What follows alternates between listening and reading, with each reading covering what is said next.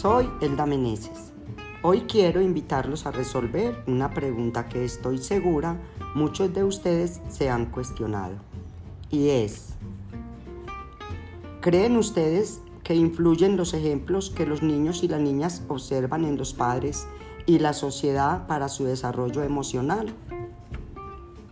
Recordemos, al caminar por la vida, vamos dejando huellas o cicatrices en las personas que nos encontramos o compartimos el camino. Influimos de manera positiva o negativa en la vida de los demás.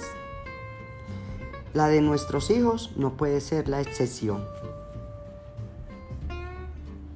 Si hacemos un ejercicio de recordar a nuestros padres, pueden venir rápidamente la imagen de su color de ojos, pelo, cualquier cualidad física que nos impresionará o gustará de ellos.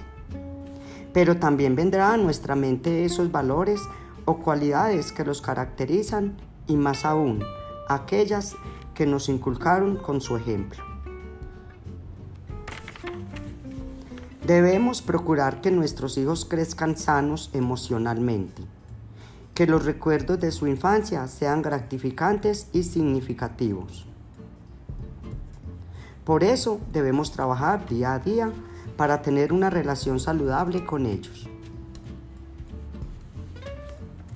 La infancia es una de las etapas más importantes del desarrollo humano. En esta se forma el carácter y muchas veces las experiencias vividas en este periodo determinan cómo vamos a ser de adultos.